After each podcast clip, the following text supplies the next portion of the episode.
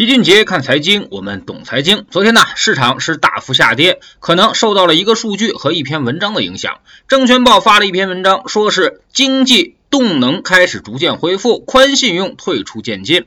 他说的呢是十一月份社融规模存量增速发生了一定的变化，回落了零点一个百分点，这也是今年首次社融增速开始放缓。于是他就判断说，宽信用退出已经从预期走向了现实。今年是社会融资的大年，前十一个月社会融资增量达到了三十三点二万亿，比之前年度最高纪录高出了七万亿左右。主要呢，就是是因为今年疫情的冲击，所以宏观政策上用宽信用给予对冲，也推升了资产价格。之前在星球里我们就讲过很多次，货币周期有两个维度、四种形态。两个维度呢，一个是信用，一个是货币。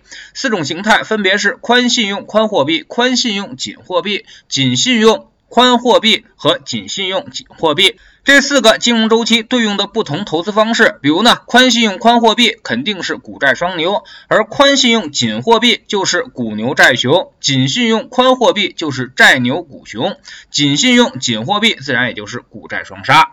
今年上半年为了对冲疫情，那么我们给出了宽货币、宽信用周期，这其中有两个信号，一个呢是市场利率逐渐下跌，另外一个就是社会融资不断上涨，所以走出了股债双牛的走势。到了五月份，货币开始往回收。收了，宽货币不在，但也不算是紧张，所以债券这块慢慢进入了熊市，股市呢依旧在上涨，而且七月份那波涨得还比较猛，现在是一个紧货币、宽信用周期，依然有利于股市的上涨。不过十一月份这个社会融资数据确实让不少人担心，社会融资如果开始掉头向下。那么信用周期也就即将转向，这就意味着宽信用变成了紧信用。那么紧信用和紧货币同时出现的时候，就意味着未来将出现股债双杀的局面了。单就十一月这个数据来看，其实存量社融是百分之十三点六，也仅仅下跌了百分之零点一，或者说基本上只能算是走平。能不能现在就判断这就是拐点？老齐觉得证据不足，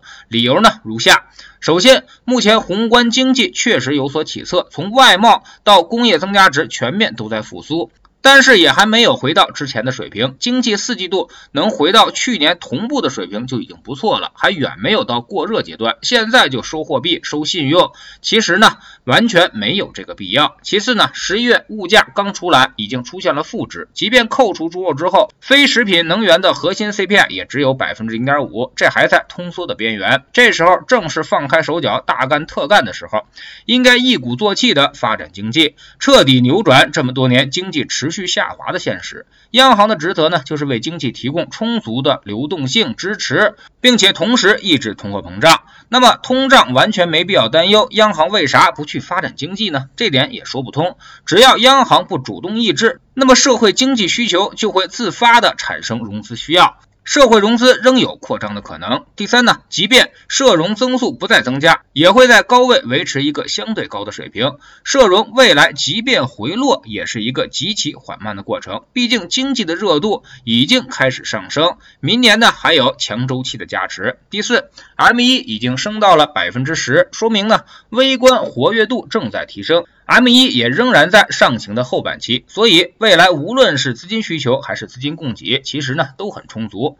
所以我们判断，未来即便开始紧信用。可能也要等到明年下半年了。当经济真的过热了，大宗商品价格都上涨了，央行才会采取行动抑制投机。现在实在看不出有这个必要性。另外呢，社融只是一个统计数据，它还有很多内在的逻辑，我们需要了解。比如今年社融大增，那么主要就是政府债券功不可没。政府债券呢，跟社会上的企业债券融资不同，企业是融资多少就会用到多少，而政府债券融资上来，可能要到明年才会去使用。而今年政府债券发的多了，明年就不会有那么多了，所以政府债券会对社融造成比较大的拖累。但实际情况是，今年只融资不花钱，而明年是只花钱不融资，所以这种拖累只是数据上的拖累，实际情况可能比今年更好，而且很可能会集中在明年上半年。一般预算都是上半年投下去，下半年产生效果。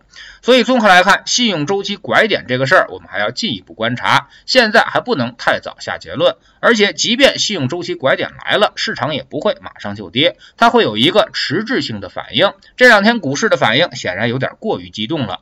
其实情况远没有那么糟糕。由于现在市场太弱，所以大家心态都非常紧张，稍有风吹草动就会如惊弓之鸟，过多的相信负面的东西，而完全低估了顺周期的力量。其实越是这样，越说明市场还远未到顶。真到了市场顶部，那时候你不让他买，恐怕都不行。踏空比亏损恐怕还要难受，这才是市场见顶的标志。所以踏踏实实的拿着你的配置就好。真到了要离场的时候，老齐会提前通知大家。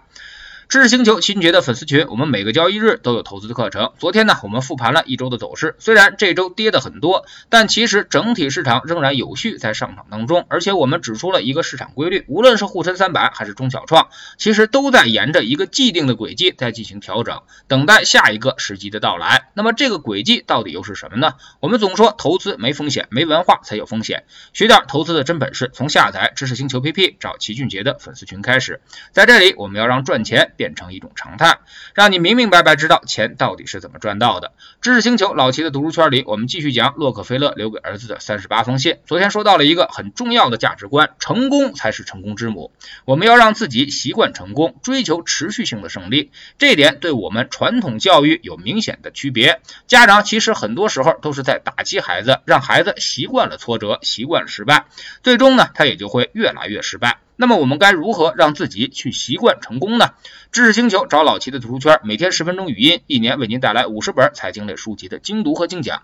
现在加入之前讲过的一百八十本书，您全都能够收听收看。算下来，每本语音书呢，才不到一块五毛钱。读书圈学习读万卷书，粉丝群实践行万里路，各自独立运营，也单独付费，千万不要走错了。苹果用户请到老齐的读书圈同名公众号里面扫描二维码加入，三天之内不满意全额退款，可以过来体验一下。